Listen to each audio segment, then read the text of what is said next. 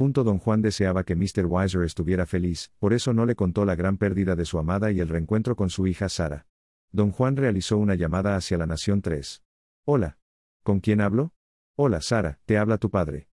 Respondió don Juan mientras que en su corazón brotaba una gota de gozo generando una sonrisa en sus labios. Padre mío. Expresó Sara con gran júbilo, luego una nostalgia abrigó su ser. ¿Sabes lo de mi madre?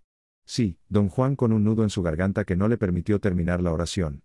Cuando el dolor y la alegría se mezclan se crea un extraño sentir inexplicable, así se siente Sara y don Juan en una contradicción emocional, alegría y tristeza. Tristeza por la pérdida de un ser amado que ha muerto, y alegría por el reencuentro telefónico de padre a hija. Partiré mañana a primera hora hacia la Nación 3, para encontrarme contigo. Te esperaré, padre, te amo. Sara sabía que don Juan se apartó de ella y su madre para protegerlas. Necesito transporte para ir a la Nación 3 sin ser detectado. Dijo don Juan a través de una llamada. Encuéntrame en el lugar de siempre. Respondió la voz femenina en el teléfono. Diez horas más tarde.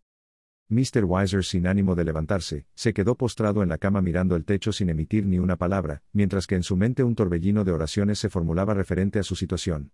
El celular de Mr. Weiser sonó. Deja de pensar estupideces. No has dormido nada, te he observado toda la noche, el descanso es fundamental para que funcionemos en óptima condiciones. Reclamó la otra. No deseo seguir así. Expresó Mr. Weiser con voz languidez. No hay nada que puedas hacer. Creo que has perdido la cordura. Agregó la otra.